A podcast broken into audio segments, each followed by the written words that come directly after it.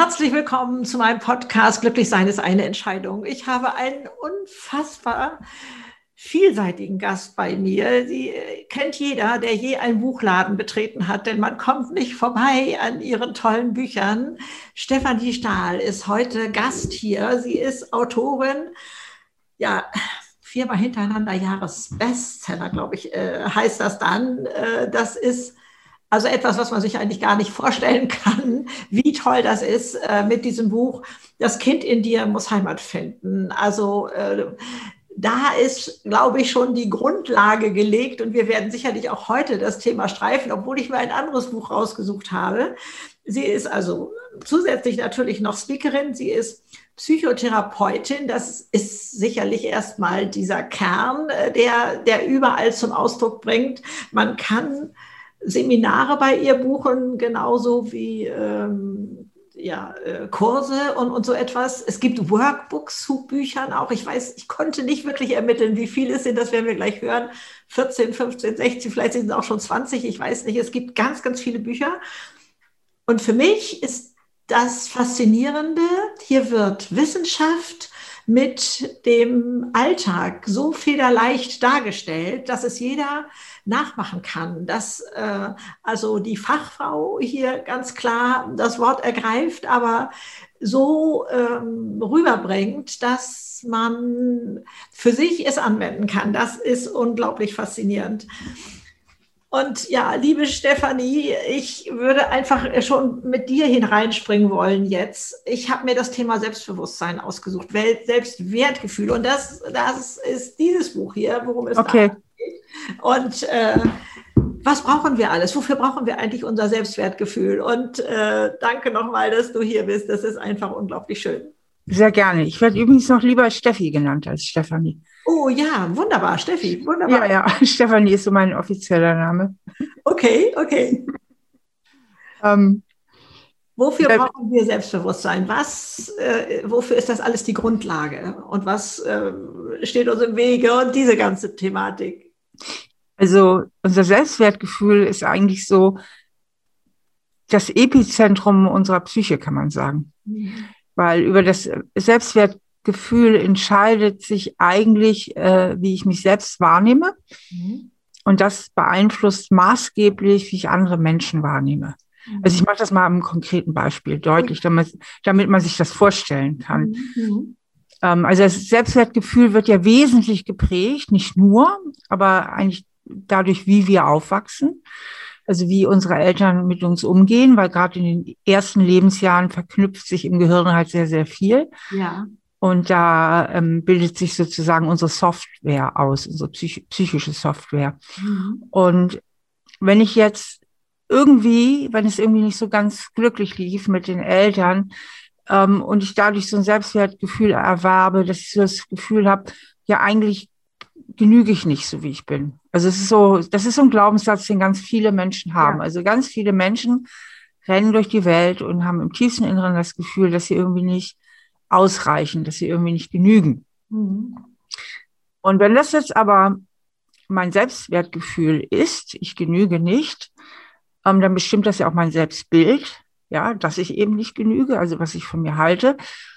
Und ähm, wenn ich dann anderen Menschen begegne, dann ist doch klar, man kann ja gar nicht gegen seine eigenen Überzeugungen antreten. Ja, ich könnte mir jetzt ja auch nicht einreden, ich wäre blond oder ich wäre Katharina die Große. Ja, das geht ja nicht. Ne? Also wenn das jetzt meine tiefste Überzeugung ist, ja. dass ich nicht genüge, muss ich ja zwangsläufig zu dem Ergebnis kommen, dass andere Menschen das genauso sehen. Ja. Na? Ich kann mir ja nichts anderes vorstellen. Nee, und so, so verändere ich dann schon mein Verhalten dem ich verändere mein Verhalten, genau. Ich, ähm, ich versuche das dann ja irgendwie zu kompensieren oder mich irgendwie so zu verhalten, dass andere Menschen das nicht merken, dass ich ja mhm. eigentlich nicht genüge. Beziehungsweise ich versuche mir selbstständig zu beweisen, dass ich eigentlich doch äh, genüge. Also Stichwort Perfektionsstreben, ja, also ja. viele Menschen tun unheimlich viel dafür, um von anderen gemocht und anerkannt zu werden und versuchen alle Erwartungen zu erfüllen und möglichst perfekt zu erfüllen. Ähm, also es verändert mein Verhalten, aber es verändert eben auch meine Wahrnehmung. Weil wenn ich nicht genüge, dann bin ich ja potenziell etwas minderwertig. Ja. Und bin dadurch, laufe dadurch Gefahr, dass sich andere Menschen schnell als äh, überwertig wahrnehmen, also als mehr wert als mich, also dass ich mich nicht so richtig auf Augenhöhe fühle. Ja. Das heißt, bildlich gesprochen, ich gucke so ein bisschen nach oben, hoch. Ja. Na, die anderen sind größer. Wenn ich das aber tue, wenn der andere doch größer ist, mhm. dann ist er ja auch potenziell gefährlich. Oder kann potenziell gefährlich Und ich muss mich sein. sofort schützen, ne? Ja, genau. Der hat dann ja die Macht, mich zu verletzen, er hat die Macht, äh, mich zurückzuweisen. Ja, äh, ich, ich fantasiere dann Macht in den ja. anderen. Und das ja. führt natürlich wiederum zu Verhaltensweisen und inneren Einstellungen. Ja? ja? und jetzt muss man sich mal vorstellen, das findet ja alles nur im Kopf statt.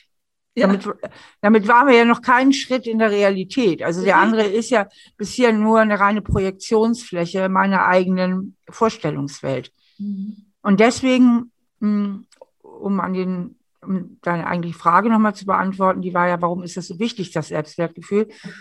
Weil es eigentlich das Epizentrum unserer Psyche ist und ganz maßgeblich unsere Wahrnehmung bestimmt.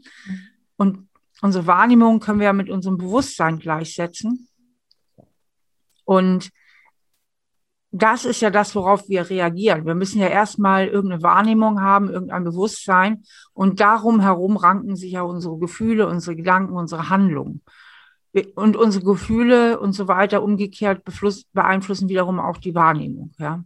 Das heißt, ganz, ganz viele Menschen sitzen eigentlich so im Gefängnis ihrer eigenen Wahrnehmung fest. Ja. Und der eigene Kritiker da äh, auf der Schulter, der macht noch seine entsprechenden Kommentare dazu und dann wird man immer kleiner und äh, vergleicht sich hier und da mit, äh, ja, ich sag mal Apfel mit Birne oder irgendwie so, was gar nicht äh, zutreffend ist. Äh, und jetzt da rauszukommen, wenn ich das gerade richtig rausgehört habe, war das, ich muss es alles erstmal wahrnehmen. Ich muss mir dessen erstmal bewusst werden damit ich tief durchatmen kann und dann irgendwo den Hebel ansetzen kann. Ist das richtig? Habe ich das gerade richtig rausgehört? Absolut richtig. Also was das Selbstwertgefühl betrifft, sind ja zwei meiner Bücher, würde ich sagen, ganz, ganz zentral. Das eine ist mein bekanntestes, das Kind muss Heimat finden. Ja. Und ähm, das, was du eben erwähnt hast, äh, so stärken sie ihr Selbstwertgefühl. Und ja. ich finde, dass die beiden eine unglaublich gute Ergänzung bilden. Ja. So stärken sie ihr Selbstwertgefühl, habe ich früher geschrieben, also vor dem Heimatkind. Und weil ich mich ungern wiederhole, steht in dem Buch sehr viel drin, was im Heimatkind nicht drin steht, weil ich nicht alles immer wiederholen werde. Aber im Heimatkind habe ich nochmal einen anderen Ansatz. Ähm, und über den möchte ich jetzt kurz sprechen. Ja, ja, unbedingt. Und zwar, da geht es ja, äh, da rede ich ja von dem sogenannten Schattenkind. Ja. Und das Schattenkind ist ein Teil des inneren Kindes. Das innere Kind ist ja in der Psychologie so eine Metapher für unsere frühen Kindheitsprägungen. Dafür mhm. ist das ja, ja, so ein Sinnbild, ne? weil unser Gehirn sich wirklich ganz stark danach prägt, was wir eben auch in den ersten Lebensjahren erfahren. Und das Allerwichtigste, was ich verstehen muss, ist, ähm, dass diese Prägungen ja sehr willkürlich sind. Also wenn meine Eltern irgendwie überfordert waren, ja gestresst, ja. mir deswegen nicht so spiegeln konnten, wie lieb sie mich haben oder wie wertvoll ich bin, ähm, dann ist das ja was sehr Willkürliches, was zu meinen Eltern gehört. Ich kann ja genau dasselbe Kind sein und meine Eltern wären nicht so überfordert gewesen oder ich hätte andere Eltern gehabt. Dann wäre mein Wert immer noch derselbe, nur meine Eltern hätten mir was anderes gespiegelt. Ja. Also ich finde, die wichtigste Erkenntnis sollte die sein, dass das alles völlig willkürliche Programme sind und die überhaupt nichts über meinen Wert aussagen. Ja, also auch wenn ich seit 40, 50, 60 Jahren durch die Gegend laufe und gefühle, dass ich irgendwie nicht wertvoll bin, heißt das deswegen noch lange nicht, dass es wahr ist. Sehe ich genauso. Also äh, das, äh, das ist etwas, was das Außen ja nur darstellt. Ne? Es sagt ja eigentlich nur was über die Eltern aus, aber nicht über mich. Nur haben wir genau. So also im Grunde genommen, streng genommen, ist das ein Zeugnis für meine Eltern. Ja, genau. Mhm. Nicht für mich. Und an der Stelle schreien halt ganz viele immer Autsch und sagen, ja, was soll denn das jetzt? Äh, äh, ich kann jetzt nicht sagen, meine Eltern sind an allem schuld. Ich bin doch jetzt erwachsen ich kann jetzt meine eigenen äh, Entscheidungen treffen. Mhm. Und das stimmt natürlich. Das ist schon richtig, dass man heute erwachsen ist und seine eigenen Entscheidungen trifft. Aber dieser große Aufschrei, der da immer entsteht, oder bei manchen, ist ja nicht längst mhm. bei allen so, bei manchen Menschen entsteht, resultiert natürlich aus dieser tiefen Loyalität, die Kinder zu ihren Eltern haben.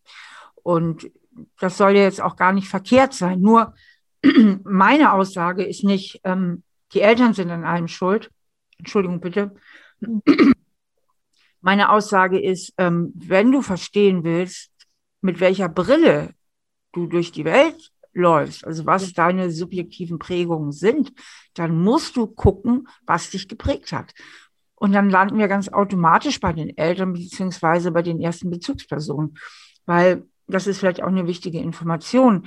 Wenn wir auf die Welt kommen, ist unser Gehirn nur zu 25 Prozent ausgeprägt. Oh ja. Mehr nicht. Das sind ganz basale Funktionen, also wo es um die Regulation von Hunger und Sättigung oder Durst, Kälte geht. Und mhm. alle höheren Gehirnfunktionen, auch unser ganzes emotionales Erleben, also ja. das limbische System, wo ja unsere Emotionen äh, verankert sind, sowie unser ganzer äh, frontaler Kortex, also die ganze höhere Vernunft, all diese Denkfunktionen, die entwickeln sich ja erst mit dem Aufwachsen. Mhm. Und die verschalten sich halt ganz subjektiv nach unseren Erfahrungen. Und deswegen ist es eben so wichtig, dass wir nach diesen Erfahrungen gucken, weil wir werden mit diesem Gehirn ja groß und ähm, diese Erfahrungen prägen dann eben unsere Wahrnehmung. Also was ich da auch so spannend finde, dass, also man kann sich das wirklich so vorstellen, wenn jetzt irgendein Wahrnehmungsbild, also irgendeine Information von da draußen, die trifft auf unsere primäre Seerinde, ja, und wird immer verglichen mit der sekundären Seerinde. Und die sekundäre ist unsere Erinnerung. Ja. Und das heißt eben auch, und die Situation kennt jeder, dass wenn man irgendwas sieht, was man irgendwie noch nie gesehen hat, dass man das gar nicht einordnen, gar nicht verstehen kann, was da gerade passiert, mhm. weil man keine Erinnerung hat, also keinen Abgleich. Ja. So, aber diese Erinnerungen sind ja so subjektiv. Und deswegen, äh, wenn meine Erinnerung ist, dass ich ähm, sehr oft ähm, nicht verstanden werde oder sehr viel auf Zurückweisung stoße oder eigentlich nur mit anderen Menschen, also sprich mit Mama und Papa klarkomme, wenn ich mich ganz dolle anpasse ja. und möglichst alle Erwartungen von denen erfülle, dann ist das meine Erinnerung. Das heißt, das beeinflusst meine Wahrnehmung ungeheuer. Und dann werde ich immer denken, ah, wenn ich will, dass du mich magst, muss ich deine Erwartungen erfüllen. Ja. Mhm. Und nur wenn ich das verstehe, dass das ja eine willkürliche Prägung ist, kann ich natürlich anfangen, mich davon zu distanzieren. Also für mich war das so gravierend, fast schon erschlagend, als ich begriff, Himmel, ich bin selber Mutter und ich präge meine Kinder, dass ich dachte, oh mein Gott, wie kann ich das hinkriegen? Äh, erst war ich sehr verzagt. Ich war 17 Jahre zu Hause geblieben. Ich wollte die perfekte Mutter sein. Da kommt dieses Wort wieder rein.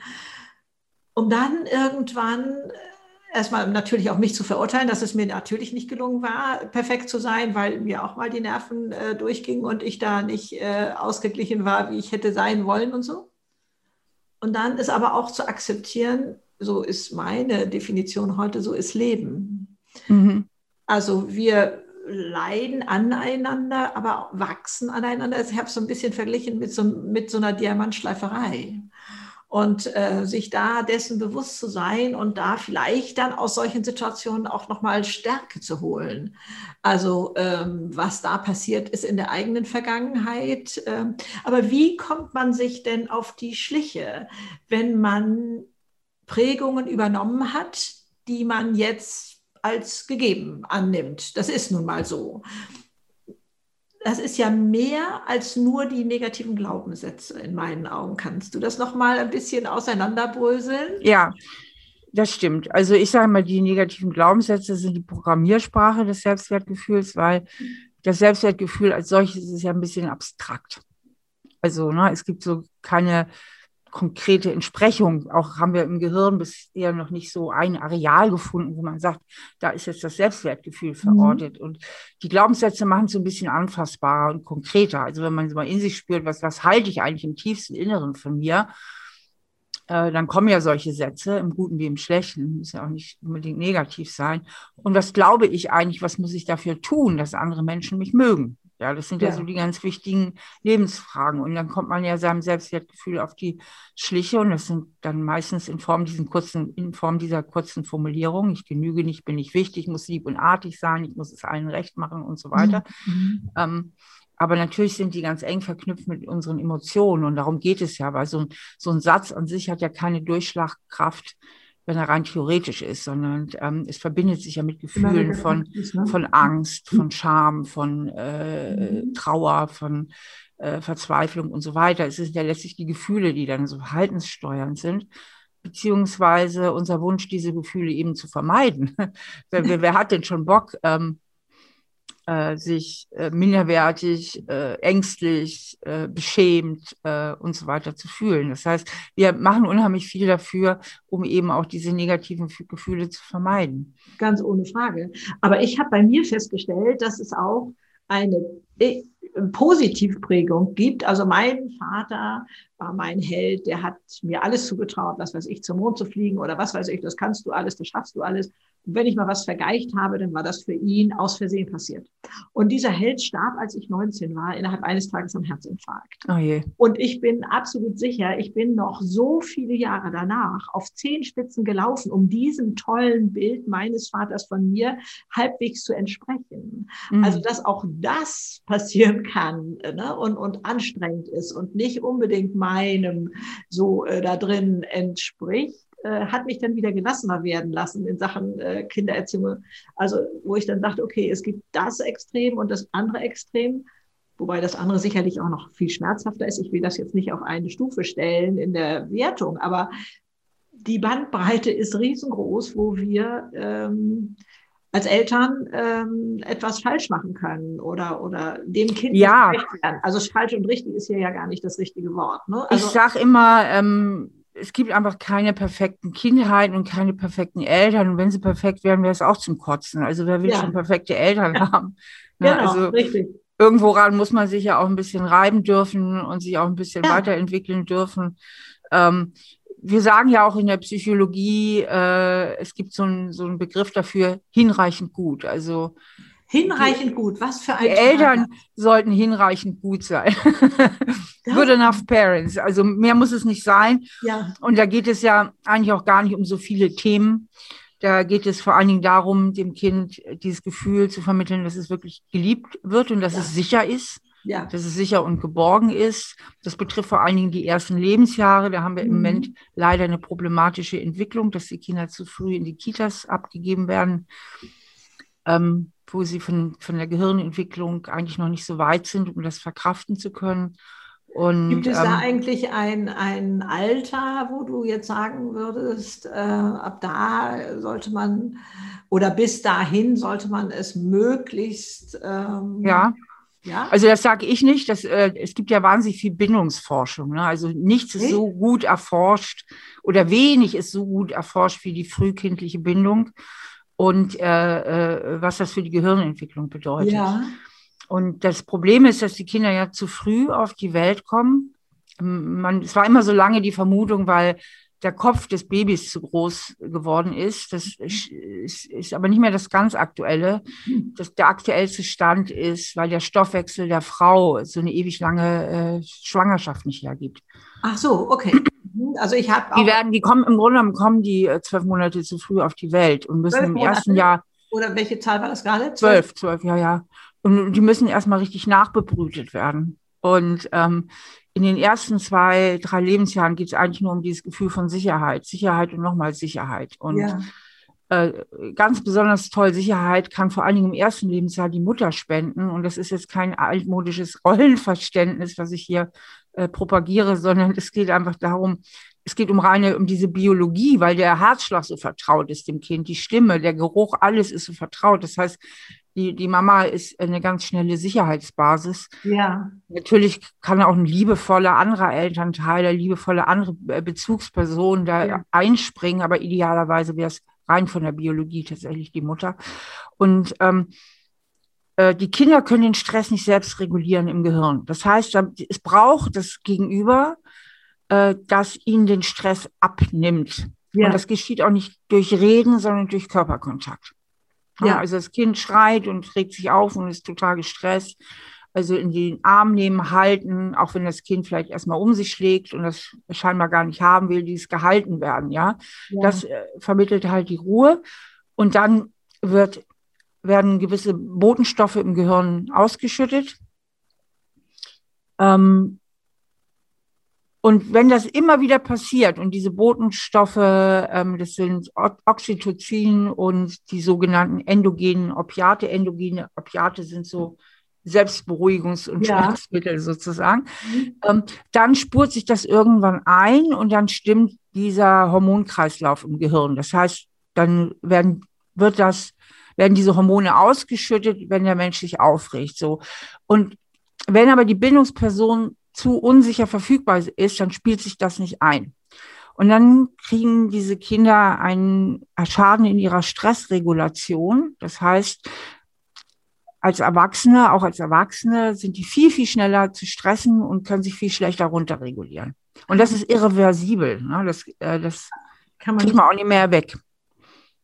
Und ähm, dieser Kreislauf spielt sich ein in den ersten zwei, ersten zweieinhalb Lebensjahren. Das heißt, idealerweise, wenn man es sich leisten kann, gibt man das Kind nicht vor zweieinhalb Jahren weg. So. Okay, das ist eine Zahl, ja. Ja, das ist aber jetzt eine Zahl aus der Forschung. Ja. Jetzt sagen natürlich viele, oh Mist, ähm, das geht bei mir aber nicht und ähm, oder das Kind ist schon im Brunnen gefallen. Ich habe meine Kinder, ich wusste das nicht, ich habe sie früh weggegeben. Ähm, dann ist ja die Frage, was machen wir nun? Ja, ähm, genau. Wie kann, was kann sich denn jetzt noch kompensieren? Ja. Ähm, also öfter ist es so, wenn jetzt das Kind zum Beispiel früh weggegeben wurde und es ist jetzt sieben Jahre oder zwölf Jahre, dass diese Kinder manchmal so ein bisschen so zurückfallen in so etwas kindliche Verhaltensweisen. Dann will die Siebenjährige wieder die Schuhe gebunden bekommen. Die Zwölfjährige möchte dann wieder bei Mama im Bett schlafen. Ähm, genau. Und das, da ist es dann halt wichtig, dass man diese Bedürfnisse der Kinder richtig liest und als das übersetzt, was es ist, nicht Mama, ich will dich noch mehr stressen oder Papa und ich, ihr müsst mir jetzt noch die Schuhe binden, sondern das übersetzt mit, pass mal auf, ich musste mich so viel Anpassungsleistungen vollbringen, mhm. schon als ich sehr klein war. Jetzt will ich doch noch mal ein bisschen klein sein dürfen und noch mal ein bisschen mehr von dir haben.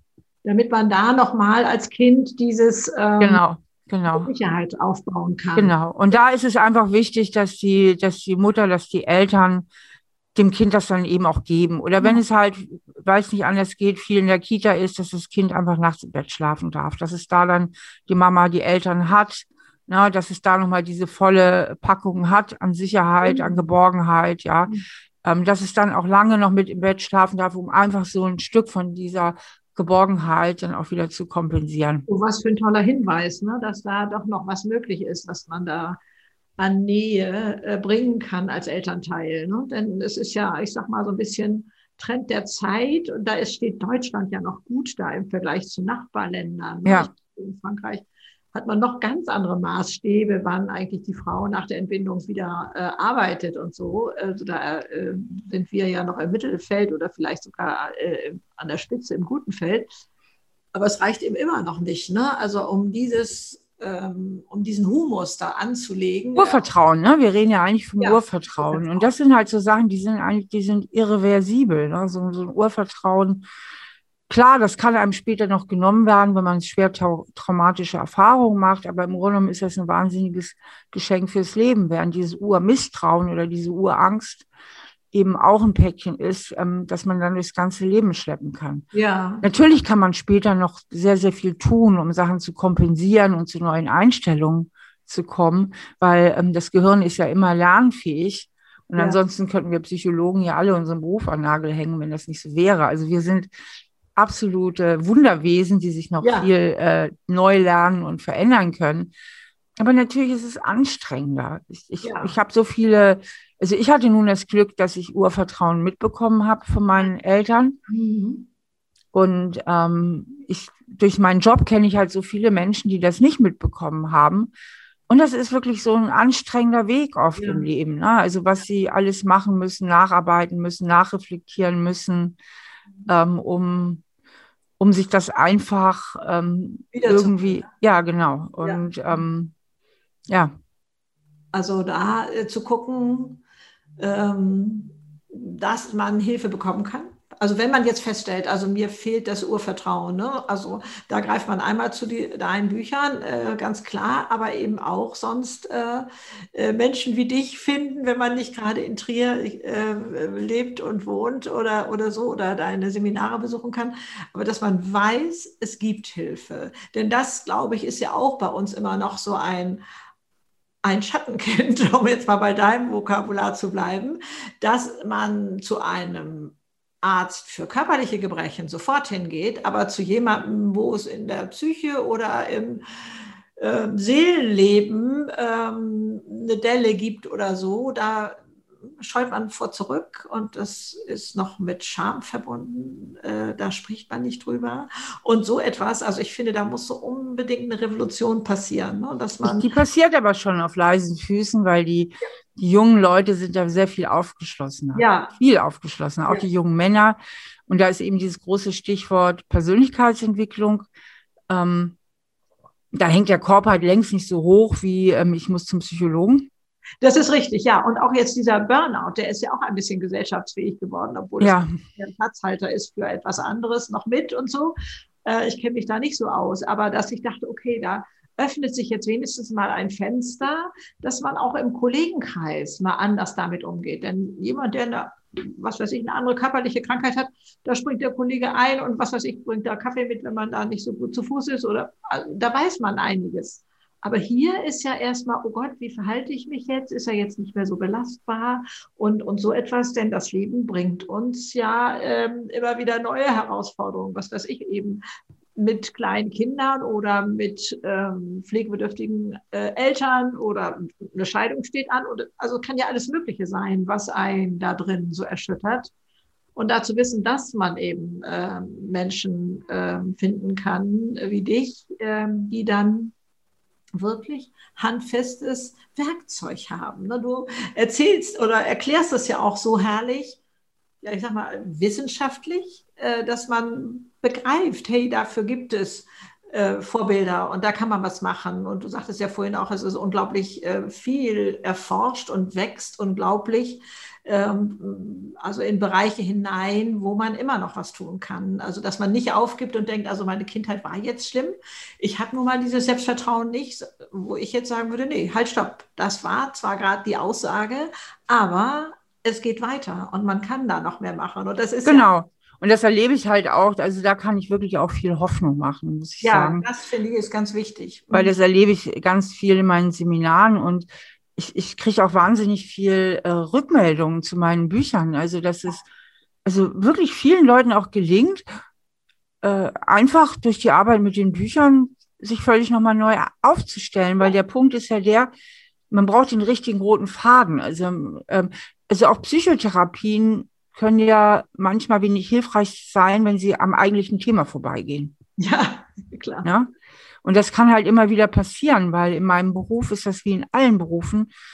Wir haben eine sogenannte Normalverteilung. Normalverteilung heißt, es gibt äh, schlechte, mittelmäßige, gute und sehr gute, ja. Aber eben sind nicht alle sehr gut oder nicht alle gut. Und ähm, ähm, deswegen sage ich äh, öfter auch, ein guter Ratgeber kann manchmal sogar noch wirksamer sein als eine schlechte Psychotherapie, auf jeden Fall. Ne? Also und ähm, es geht darum, dass man den richtigen roten Faden hat und man muss jetzt auch nicht durch die letzten Provinzen seiner Seele latschen und alles nochmal aufarbeiten, sondern es geht darum, dass man weiß, okay, das ist im, im, im, im, im Großen und Ganzen meine Prägung. Ich habe so, also was weiß ich, Mama war ständig gestresst, Papa war nie daheim, um mal irgendeinen so Klassiker hier aufzumalen.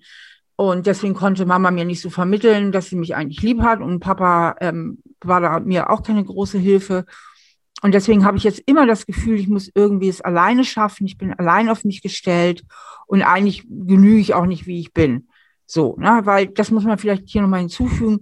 Ein kleines Kind, eine Vierjährige, die denkt ja nicht, Mama ist total gestresst und Papa hat eine Bindungsstörung und vielleicht sollten die mal in Beziehungsberatung gehen. So denken die ja nicht und fühlen nicht, sondern wenn die Eltern überfordert sind, gibt das kleine Kind sich selbst die Schuld ja. und denkt, das liegt an mir. Ne? Ich muss lieber, ja. ich muss besser, ich muss anders sein.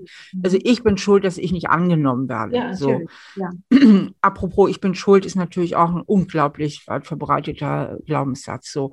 Und mit diesem mit diesem Programm wächst man dann eben auf. Das ist, das ist eben dieser rote Faden. Und wenn ich mir dann klar mache, hey, ich brauche mich damit nicht ständig zu identifizieren. Ich kann eigentlich auf eine liebevolle Art und Weise diese alten Glaubenssätze meinen Eltern zurückgeben und sagen, pass mal auf, ihr wart gestresst und eigentlich gehören die zu euch.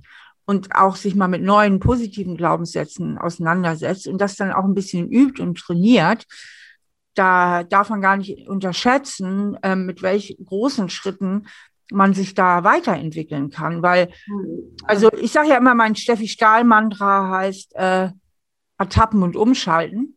Ja.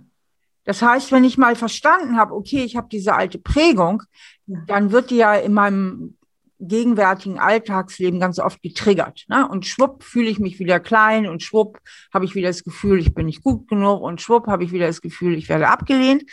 Und anstatt da sich dann so stark mit zu identifizieren mit diesem Gefühl, sich zu ertappen, also ertappen ist der erste Schritt, ich muss es merken, wenn ich es nämlich nicht ja. merke, dann fährt das Programm quasi ohne mich ab ich muss es merken, ich muss mich ertappen, dann umschalten auf das, äh, was wir das erwachsene Ich nennen in der Psychologie. Und das ist ein mhm. Symbol für unseren klar denkenden Verstand. Umschalten auf meinen Verstand.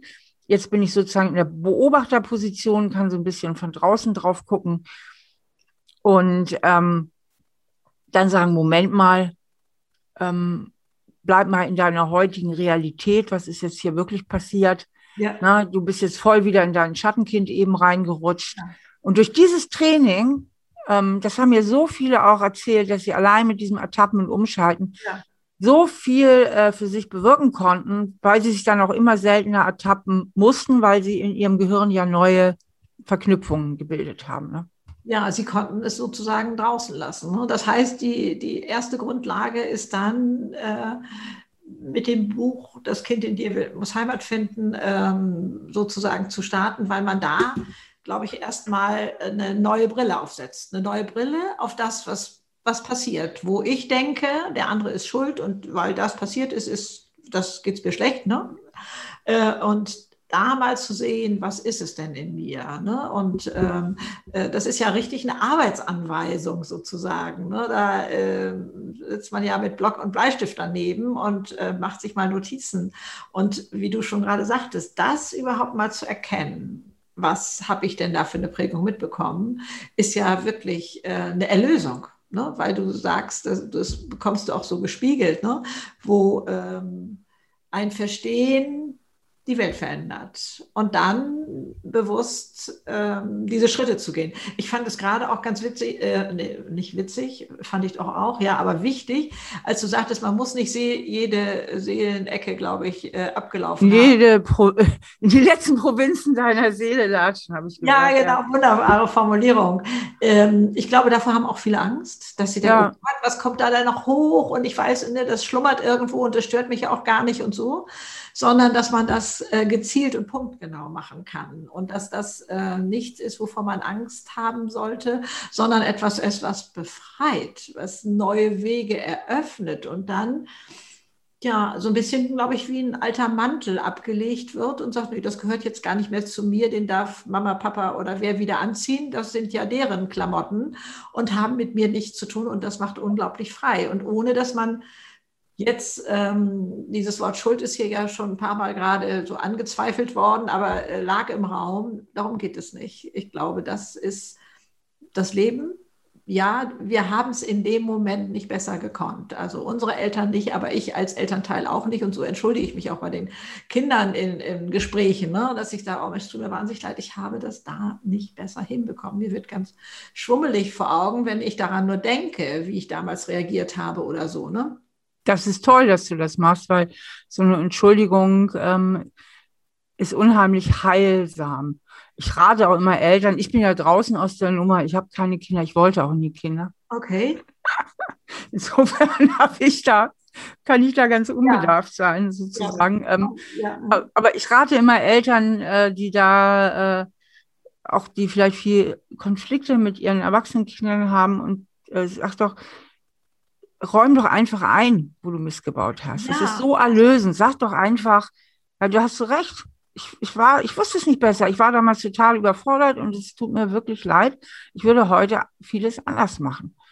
Und das ist erlösen und das kann die Eltern-Kind-Beziehung eben auch im Erwachsenenalter nochmal auf eine völlig neue Basis stellen.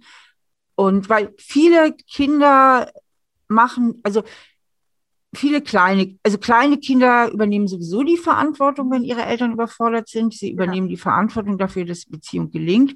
Und sie tun das, indem sie sich versuchen, halt so anzupassen an die ja. Eltern und alles so richtig zu machen, dass die Eltern mit ihnen zufrieden sind. Das ist ja, ja diese Verantwortungsübernahme.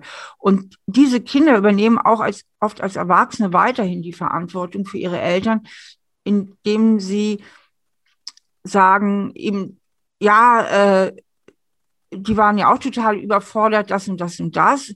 Also eigentlich wieder die Arbeit übernehmen, zu sagen, also um die Beziehung zu den Eltern äh, friedlich zu halten, indem sie sagen, ja, meine Mutter, die hat ja das und das und das und die war überfordert und die war im Krieg und hier und da. Das ist ja alles richtig. Äh, man muss sich nur be bewusst machen, man setzt den Prozess eigentlich fort, dass man als Kind dafür die Verantwortung übernimmt, auch als Erwachsene noch, dass die Beziehung zu den Eltern gelingt, indem man sie entschuldigt. Und viel, viel schöner ist es natürlich, wenn die Eltern selbst die Verantwortung übernehmen und sagen, es tut mir leid, das ist damals nicht so toll gelaufen, das habe ja. ich nicht so gut gemacht. Also da kommt ja auch dieses äh, so dem anderen ein schlechtes Gewissen machen. Das ist ja auch gerade zwischen Eltern, Kinder, da gibt es so, so verschiedene Wege. Also einmal, dass meine Generation meint, äh, sie hätte ein Anrecht darauf, so nach dem Motto, ich habe ja viel für dich in deiner Kindheit getan, jetzt bist du mal umgekehrt dran und so. Und das alles so mit diesem schlechten Gewissen ist ganz schrecklich. Aber umgekehrt gibt es auch so eine Erwartungshaltung äh, von, von Kindern, die denken, so jetzt habe ich auch äh, Kinder bekommen und ich möchte aber weiter berufstätig sein. Jetzt sind die Großeltern dran, also für meine Kinder zu sorgen. Also da gibt es so Generationserwartungen, wo ich auch mal sage, nein, jeder ist, also hat meine Mutter mir schon beigebracht, die hat gesagt, nee, so läuft die Kette nicht. Du machst das für deine Kinder und die Kinder machen das für ihre Kinder, aber das geht nicht wieder zurück. Also ähm, sich dessen mal bewusst zu sein und wenn das alles aus Liebe passiert, dann mag das ja alles völlig in Ordnung sein. Oder nicht nur mag, sondern dann ist es sicherlich alles in Ordnung. Wenn, wenn da ein liebevolles Umsorgen ist von beiden Seiten, aber nicht, weil der andere das so fordert und da so ein schlechtes Gewissen gemacht wird. Also das finde ich persönlich immer extremst belastend und äh, das ist Sand im Getriebe von Beziehungen. Ja, da bin ich völlig auf deiner Seite. Ähm, das sehe ich ganz genauso wie du. Und ich möchte noch hinzufügen, ähm, es sind ja auch nicht immer nur die Eltern. Ich kenne ja einfach auch Beziehungen jetzt von erwachsenen Kindern und ihren Eltern, wo die Kinder sehr ungerecht sind. Also, oder wo, wo Kinder eigentlich aus Gründen, die nicht wirklich richtig nachvollziehbar sind, die Beziehung zu ihren Eltern abbrechen. Und ähm, also ich kenne auch so ein paar ganz unglückliche Geschichten, wo ich persönlich nach meiner Einschätzung sagen muss, äh, Moment mal, das sind jetzt nicht die Eltern wirklich allein, sondern da läuft irgendwas bei den Kindern auch ganz schräg. Also die ja, Geschichten äh, gibt es ja auch. Du schreibst das ja auch so äh, unglaublich nachvollziehbar. Du warst ja, äh, hoffentlich kriege ich das jetzt richtig hin, Gutachterin bei, der, bei Familiengerichten. Oder genau, ja, ja, fürs Familien. Beide Seiten gehört und ja. hast gedacht, äh, die reden von unterschiedlichen Ehen oder Beziehungen äh, da. Ne? Da das ist immer meine Bewertung ist von einer Seite und äh, wie man das sieht. Und ich finde, ich glaube, Eltern haben auch komische Vorstellungen, wie die ihre Kinder sehen. Die sehen auch nicht, dass die älter geworden sind, zum Beispiel, dass die vielleicht auch erwachsen sind. Also da die mal auf, auf eine Augenhöhe ankommen zu lassen und umgekehrt auch. Also ähm, für mich äh, sehr schmerzhaft ist, wenn ich mir angucke, was unter dem Deckmantel von Liebe läuft, mhm. Kindern, den äh, älteren Eltern gegenüber, ähm, was eine Bevormundung ist manchmal, wo ich sage, ja. Leute, also das kommt bei mir nicht ins Haus. Ne? Also der, das, das, da ist eine Menge Kuddelmuddel, was aufgeklärt werden muss ne? und wo man wirklich diesen roten Faden, wie du ihn vorhin sagtest, braucht. Einen roten Richtig. Faden. Wo stehe ich? Wo komme ich her? Ja, geprägt, ganz ohne Frage. Und wie komme ich da jetzt in die Selbstständigkeit, in die Eigenverantwortung, in die, magst du da noch mal so ein bisschen äh, ans Eingemachte gehen, was wir da alles tun können? Ja, das Wichtigste ist, dieser mutigste Schritt ist eben eine gesunde Lösung von den Eltern. Also ich würde sagen, das ist also fast der Basisschritt. Ähm, und gesunde Lösung heißt ja nicht, dass ich meine Eltern weniger lieb habe, mhm. sondern dass ich mich traue, äh, mein Leben nach meinen eigenen Vorstellungen zu gestalten. Ja. Und dass ich mich traue, mhm. auch mal äh, wirklich mal einen kritischen Blick auf meine Eltern zu werfen ja. und mal ja. aus der Loyalität für den Moment rauszugehen. Denn sonst kann ich die Anteile so schlecht sortieren. Sonst ja. bleibe ich immer so identifiziert. Wenn ich immer auf der Seite von Mama bleibe, dann muss ich letztlich immer die Schuld bei mir belassen, auch als Erwachsener. Ich erzähle dazu mal eine Geschichte, um das plastisch zu machen, ähm, äh, aus meinem Berufsleben. Also da war ein Klient bei mir, der war so Ende 40, mit sehr, sehr, also traumatischer Kindheit mit, und der auch sehr massive Probleme hatte, sich schon ein gutes Stück daraus gearbeitet hatte, auch schon bevor er zu mir kam. Ähm, aber es war noch eine ziemlich vehemente Bindungsangst. Also er hatte unheimlich Probleme mit nahen Liebesbeziehungen. Die war schon noch da. Und ähm, der hatte so Schwierigkeiten, seine alten Glaubenssätze loszulassen. Also seine, diese alten, und das sagen ja viele. Ich, ich weiß, dass ich eigentlich genüge. Ich weiß, dass ich gut bin, wie ich bin, aber irgendwie schaffe ich es nicht, aus diesem alten Muster rauszukommen. Ja, das sagen ja viele. Ne? Ja, also mir ja, ist das ja, theoretisch alles klar, aber im tiefsten Inneren äh, kann ich mich davon nicht überzeugen. So und so war das bei dem auch. Also er konnte so schlecht seine alten negativen Glaubenssätze loslassen und seine neuen angemessenen, also die der heutigen Realität viel angemessener sind, so schlecht für sich annehmen. Ja. Und dann habe ich zu dem gesagt, ähm, sagen Sie mal, eigentlich ist es ein psychisches Naturgesetz, dass wir nichts machen ohne eine positive Absicht. Also es, es muss ihnen irgendeinen positiven Nutzen bringen, dass sie so in diesem alten Programm feststecken. Können Sie mal bitte in sich tauchen und spüren, in sich spüren, was könnte dieser Nutzen für Sie sein? Und dann ging er in sich, der war sehr reflektiert, muss ich dazu sagen. Der hatte zwar eine traumatische Kindheit, aber konnte sich auch sehr gut reflektieren.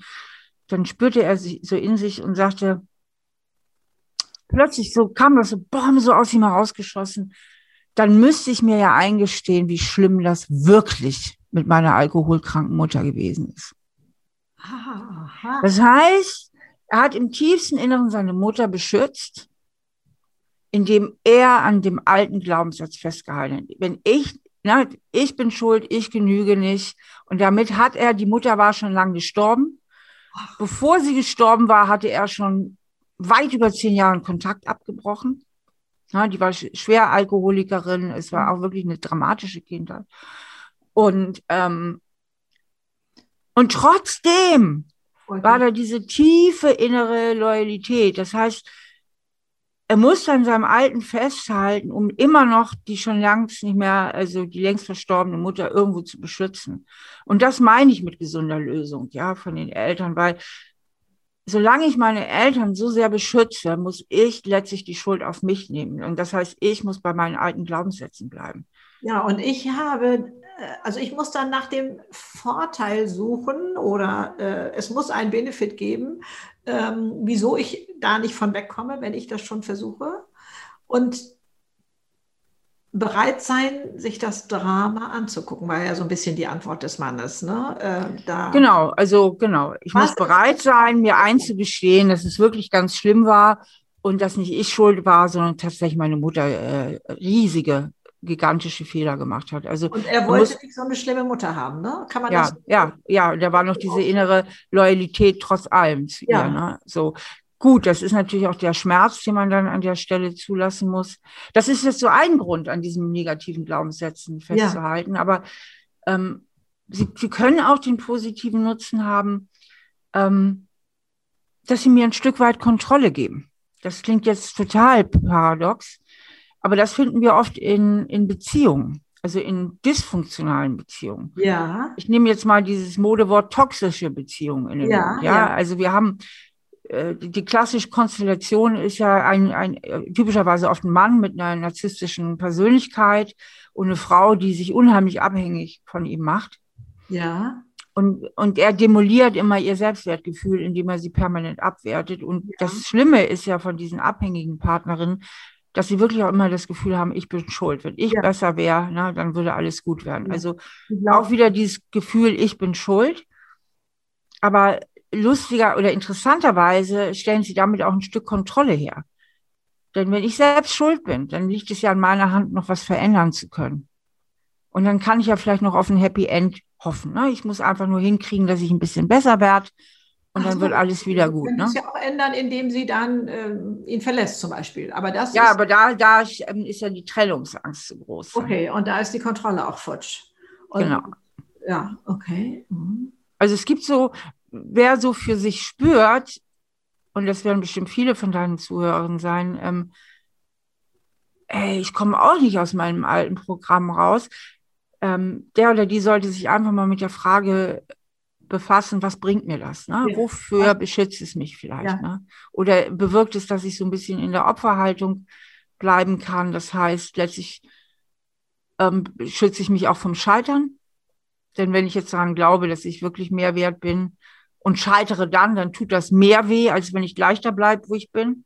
Ja, weil ja dann die anderen schuld sind, weil ich, dass ich scheitere. Mhm. Mhm ja, äh, ich glaube, da kommt viel Klarheit rein. Aber gelingt es denn tatsächlich immer, sich da auf die Schliche zu kommen oder braucht man da eigentlich schon die Hilfe, von der du sprachst? Ja, ähm, das gelingt nicht immer. Öfter braucht man, manchmal braucht man die außenstehende Hilfe und es kommt auch so ein bisschen von der Reflexionsfähigkeit ab. Also ich komme immer mehr zu dem Ergebnis, dass diese persönliche Selbstreflexion zum Teil auch so eine Begabung ist, wie wir andere Begabung haben. Ne? Es gibt Leute, die sind wahnsinnig handwerklich talentiert, andere haben ein ganz tolles musikalisches Talent. Ja. Ne? Die am nächsten können super gut Kopf rechnen, ich weiß nicht was, ja. Also die haben so ein mathematisches Talent in die Wiege gelegt bekommen. Ja. Und ich glaube auch die, diese persönliche Selbstreflexion. Es gibt einfach Menschen, denen wird das so in die Wiege gelegt, die finden das auch ihr Leben lang total spannend und können sich ein mhm. Leben ohne Selbstreflexion nicht vorstellen. Und andere haben damit relativ wenig an der Uhr. Und denen fällt es zum Teil auch richtig schwer. Das ja. merke ich manchmal auch so in meinen Gesprächen mit Klienten. Na, dass manchen dieses, dieses so ganz gewisse Konzepte einfach völlig fremd sind. Allein dieses Konzept, da hatte ich gestern noch ein Gespräch und das war ein sehr intelligenter Mann. Also das war ähm, hohes Management, hoch erfolgreich. Aber es, es war schon so allein, so schwer, das habe ich gemerkt, dem überhaupt dieses Konzept nahe zu bringen, dass es da sowas gibt wie eine Gehirnprägung und einen eigenen Anteil. Ne? Ja. Also sowas, was für viele Menschen das Selbstverständlichste auf der Welt ist. Ja, natürlich habe ich meine eigenen Anteile, das ist mein ja. Film, den ich am Laufen habe. Und das hat natürlich auch was mit meinen Eltern zu tun und so. Es war schon so schwer, ihm überhaupt das nahe zu bringen. Also der war so identifiziert mit seinem Problem und mit seinem Programm und dieses, dieses Selbstreflektierende, ne? dieses von außen mal draufschauen und wie, wie könnte das so psycho-logisch miteinander alles verknüpft sein. Da hat er sich unheimlich schwer mitgetan. Und das ist, ist kein, war keine Intelligenzfrage, ne? sondern nein, wie nein, nein, es, äh, ja.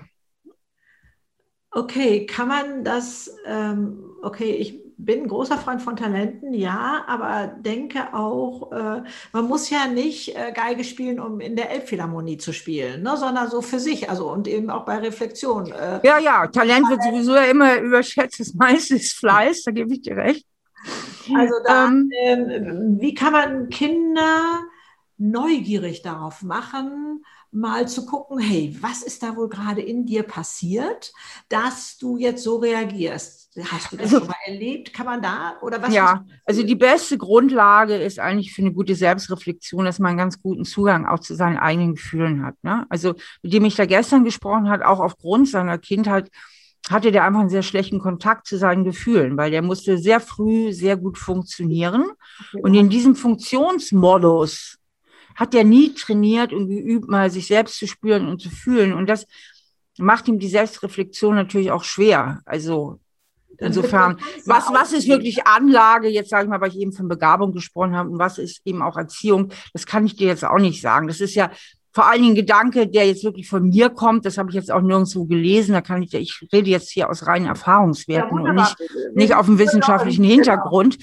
Ähm, ähm, ich habe mir das nur einfach mal so überlegt, dass mir das manchmal wirklich vorkommt wie ein Talent, weil ich hatte schon Klienten, da stand ich auf verlorenen Posten und wenn die drei Jahre zu mir gekommen sind, sie konnten sich nicht reflektieren. So. Und dann dachte ich, das, das muss was im Gehirn sein. Ja, also es gibt ja auch Menschen, vier Prozent der Menschen sind, das nennt man Beat Deaf. Das heißt, die hören den, den Takt in der Musik nicht. Sie hören ihn einfach nicht. Und da, das kannst du auch nicht üben. Den fehlt da eine gewisse Voraussetzung, den Takt in der Musik zu hören, ja. Und, und weil ich manchmal so, Gott sei Dank nicht oft, sonst hätte ich meinen Will ja schon verzweifelt. Ja, genau, das glaube ich. Das ist selten der Fall, dass es mal passiert. Es gibt aber manchmal, habe ich so extrem harte Brocken. Die kriegen das nicht rein. Die kriegen die Selbstreflexion nicht hin. Und die sind sonst erfolgreich am Leben, aber das, das geht denen ja, irgendwie. Ja, ja, das ist so, das ist so krass. Und da bin ich mal zu dem Ergebnis gekommen. Ich glaube, ähm, das muss was so sein wie dieses Beat Death oder andere Veranlagungen, Farbenblindheit, also was, dass ja, man ja, irgendwas, ja. irgendwas nicht mitbekommen hat. Ne? Aber um jetzt mal in dem Normalfall, der ja häufiger ist mit den Kindern, nochmal um deine Frage, auf deine Frage zurückzukommen, ähm, je mehr guten Kontakt ich zu meinen Gefühlen habe, desto leichter fällt mir das. Und Kinder, die halt so erzogen werden, dass dass die Gefühle da sein dürfen, was ja nicht heißt, dass sie nicht lernen, die auch mal zu regulieren, die Kinder oder jedes Gefühl blind auszuleben, aber dass sie erstmal da sind, dass sie benannt werden, ach, jetzt bist du traurig, ach Mensch, das macht dich jetzt aber wütend. Ne? So lernen ja Kinder die Gefühle. Genau. Wenn, wenn die Bezugspersonen das reformulieren, dann wissen die, ach, das, was ich da fühle, heißt traurig oder was ich da fühle, heißt wütend und erstmal dürfen diese Gefühle auch da ja. sein. Und ähm, ich verstehe vielleicht dann mit der Zeit auch ein bisschen, warum ich jetzt traurig bin oder was mich wütend macht und dann lerne ich dann irgendwann auch damit irgendwie umzugehen, das ein bisschen zu regulieren.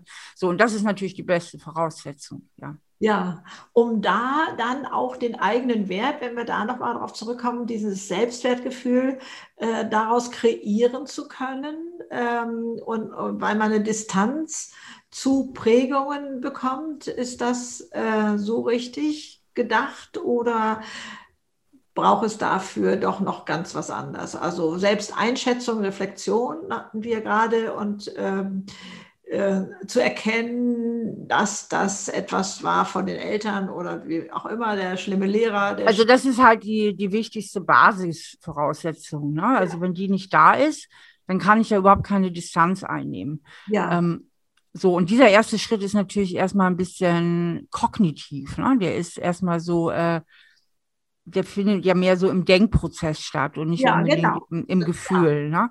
Und aber ich, ich, ich vertrete immer die, die Meinung, wenn es der Kopf nicht verstanden hat, dann mhm. steht das Gefühl erst recht nicht. Der Kopf muss irgendwie mal vorausgehen.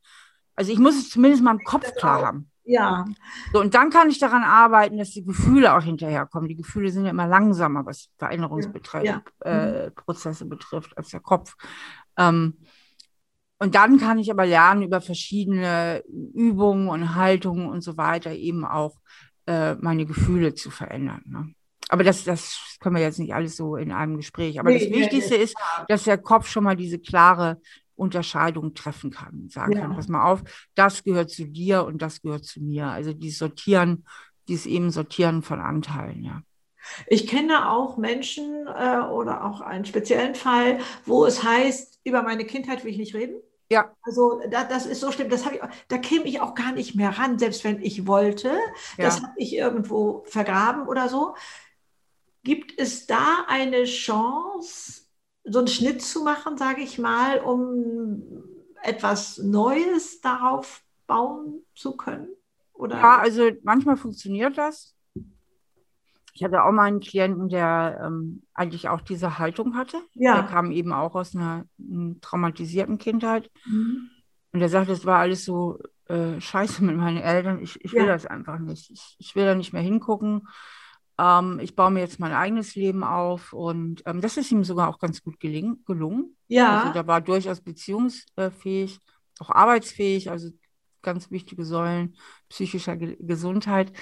Ähm, das gelingt vielleicht äh, da auch besser, wo die Rechtslage so klar ist, um das mal so zu formulieren. Also wenn es ganz klar ist, meine Eltern haben das völlig vergeigt hier, die Nummer, ne? Ja. Total verkackt, wie man heute sagt, ja. Dann ist ja die Distanzierung leichter als bei so, aber sie hatten ja auch so viele Liebeeigenschaften. Dann ist ja die Gemengelage viel unklarer.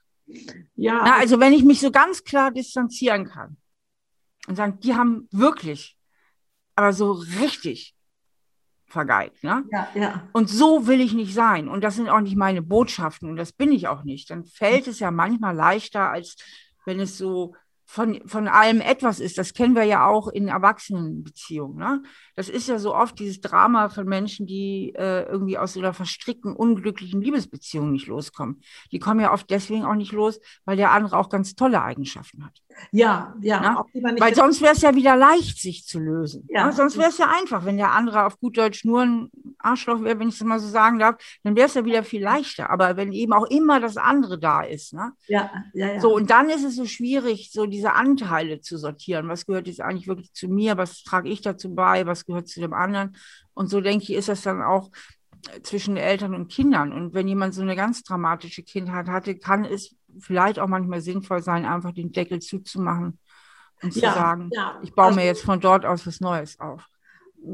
Dann kenne ich auch einen Fall, wo es dann hieß, ich habe so viel gelogen, weil ich mir andere Geschichten ausgedacht habe, wie meine Kindheit eigentlich war, um damit überhaupt klarzukommen. Ich weiß gar nicht mehr richtig. Was jetzt war. Ja. Also das finde ich dramatisch. Also als ich davon hörte, da war ich regelrecht geschockt, weil ich dachte, da fehlt was an Wurzeln oder, oder ähm, weiß ich nicht, also da drauf aufzubauen, auf etwas, wo man sagt, ja, ich weiß nicht ganz genau, ob meine Kindheit tatsächlich so war oder nicht. Also ich habe da aus Schutz ähm, ganz andere Geschichten erzählt. Ne? Aber vielleicht ist das ja ein guter Überlebensmechanismus. Ich meine, wenn wir mal überlegen, dass wir sowieso unsere ganze Wirklichkeit konstruiert ist, ja. Kommt es vielleicht auf das bisschen jetzt auch nicht mehr ja, guck mal, das ist doch unglaublich wohltuend. Also, was uns dabei erstmal hilft zu überleben, finde ich sowieso ganz wichtig. Das ist ja erstmal so die ja. Erstreaktion. Also, ich habe am Anfang alles unter den Teppich gekehrt und habe auch geglaubt, nee, nee, ist schon in Ordnung. Ja, ja, ich weiß, es war dramatisch und aber nee, nee, habe ich im Griff, habe ich im Griff. So bin ich damit rumgegangen. Also, mir das dann mal anzugucken, mich mal hinzusetzen und zu sagen, ja, das gehört jetzt zu meinem Leben dazu das war ein, ein eingeübter Satz später, wo ich dann mal durchatmen konnte, dass ich es erstmal angenommen hatte, dass ich Richtig. das nicht alles, äh, also da, ich habe mir das, glaube ich, nicht unbedingt alles nochmal kleinteilig angeguckt oder so, sondern musste erstmal sagen, ja, das ist jetzt tatsächlich in meinem Leben passiert. Und ja. äh, dann ja. habe ich das Gefühl gehabt, jetzt konnte ich überhaupt erstmal reagieren. Vorher habe ich Richtig. nur agiert. Also, äh, nee, äh, um, Agieren, jetzt ja. hast du nur reagiert. Ja, genau. Und äh, da war ich so gefangen. Und also ich glaube, es gibt so viele wunderbare, unterschiedliche Lebenswege, ähm, wo man auch denkt, boah, was ist da alles so passiert? Und dann gibt es die Geschichten, die so schlimm waren und hinterher, also Nomad no Lotus, glaube ich, heißt es, ne? Aus diesem Schlamm, aus diesem Schlimmen ist eine Lotusblüte dann erwachsen, ne? Gewachsen. Ja, okay. Ja. Also auch das gibt es ja als Beispiele. Ne? Und, und ähm, da zu gucken, was hat mich denn zu dieser Person gemacht, die ich heute bin? Und insofern kann ich jetzt meine Vergangenheit liebevoll in den Arm nehmen und, und sagen, ja, wenn es weh tat, bin ich am schnellsten gewachsen. Das, das ist schon mal klar. Aber ich möchte jetzt auch mein, meine Dramen nicht unbedingt als die hinstellen. Äh, ne? Also zum Beispiel, ich kenne ja nur noch diese Kriegsgeneration, also was da, boah, was da passiert ist und, und so, da kann man nur Hochachtung vom Leben haben und, und ähm, wie immer die dann ihre Wege gesucht haben, daraus in eine für sie ähm, kleine Fröhlichkeit und so. Ne? Also ähm, da ist nur Hochachtung möglich. Also, mhm. aber ähm, da ähm, zu wissen, man kann rauskommen, es gibt Hilfe und, und dieses Bewusstmachen, was du so schön rausgestellt hast, finde ich ganz, ganz wunderbar, Steffi. Also für mich ist das eine ganz runde Sache geworden, aber vielleicht hast du noch etwas, wo du sagst, das muss jetzt unbedingt noch mal der Community wissen, ähm, was äh, du da noch loswerden möchtest vielleicht. Also ich möchte das nicht so abrupt beenden hier jetzt. Also mein Vater, den ich sehr geliebt habe, den habe ich mich auch früh verloren mit 24. Oh ja. Ähm, der hatte immer, der hatte viele schöne Sprüche, aber einer meiner Lieblingssprüche war, wem soll das schlechte Leben nutzen, hat er immer gesagt. Wem soll das schlechte Leben nutzen? Und das war eigentlich immer so die Einleitung zu irgendeinem Genuss. Ja, ja. so, wem soll das schlechte Leben nutzen? Und ähm, mit dem Satz bin ich irgendwie so groß geworden. Mhm. Und ich denke, neben der ganzen Reflektiererei und so weiter, sollte man einfach nicht vergessen, sein Leben zu genießen und ähm, sich einfach auch ein schönes Leben zu machen. Denn ja. So unsere Verantwortung, ja. Ja, und das kennt ja auch jeder. Also wenn man gut drauf ist, ne? also Schattenkind hin oder her, aber man ist gut drauf, man hat einen tollen Tag und einem geht es richtig gut, ja. dann ist man auch mit sich in dem Moment irgendwie zufrieden und ähm, kann Berge die anderen, die anderen Menschen ähm, wirken dann auch viel freundlicher. Also, ne? also wenn man gestresst ist, das kennt auch jeder, wenn man total gestresst ist, dann hat man so das Gefühl, da draußen laufen nur Idioten rum. Ne? Ja, ja. Und, und wenn es einem richtig gut geht, und es geht einem aber auch gut, wenn man eine gute Life-Work-Balance Balance hat und wenn man eben auch sein Leben genießt, wenn man sich gut gehen lässt, ähm, dann nimmt man sich selber aus dieser guten Stimmung. Es geht ja letztlich um die Stimmung, dass man gut drauf ist. Darum geht es ja im allerletzten. Im letzten wollen wir ja einfach nur, dass wir gut drauf sind. Mehr wollen ja. wir ja gar nicht. So, wenn man mal so. Und ähm, wenn man dafür sorgt, dann nimmt man nicht nur sich selbst äh, positiver wahr, sondern ist auch wohlwollender als Mensch und in meinen ganzen Büchern und meiner Arbeit kommt es mir ja auch immer so sehr drauf an, auch wenn das jetzt ein bisschen moralapostelig klingt, aber ich meine das schon sehr ernst, dass man nicht nur selbst ein bisschen glücklicher wird, sondern irgendwie auch ein bisschen besserer Mensch wird, ja. Denn je reflektierter man ja selber ist und so weiter, desto klüger und weiser kann man sich ja auch verhalten. Und deswegen ja. finde ich, dass dieser Begriff des Wohlwollens, den mag ich sehr, weil Liebe ist immer ein sehr großes Wort, aber Wohlwollen finde ich ähm, das so ein bisschen niedrigschwelliger und ja. ist praktizierbar. Und äh, das fällt eben auch leichter, wenn es einem selber gut geht und wenn man einfach auch ein bisschen Lebensfreude hat und Spaß am Leben und Sachen macht, die einem auch wirklich gut tun. Ja, und dann können wir auch wieder für andere da sein. Das wird ja so schnell als ja. dargestellt oder auch von uns oder von anderen, wie auch immer. Ich weiß nicht, ob in der Gesellschaft so ein Anspruch herrscht, äh, wie bitte, du willst heute Abend ins Kino gehen, ich denke, dein Mann ist krank, ne? So ein bisschen so. Ja, ja aber äh, weit weg von Egoismus. Wenn unser Glückstank gefüllt ist, dann können wir erst für andere da sein. Genau, genau. Also wunder, wunderbar. Vielen, vielen Dank, liebe Steffi. Ich Sehr gerne, Greta. beschenkt für, von deinen wunderbaren Gedanken und natürlich werde ich dich unten verlinken hier im, im Infokasten. Und äh, vielen, vielen Dank und alles Liebe für dich. Tschüss. Ja, danke dir auch für das tolle Gespräch. Ich Tschüss. Tschüss.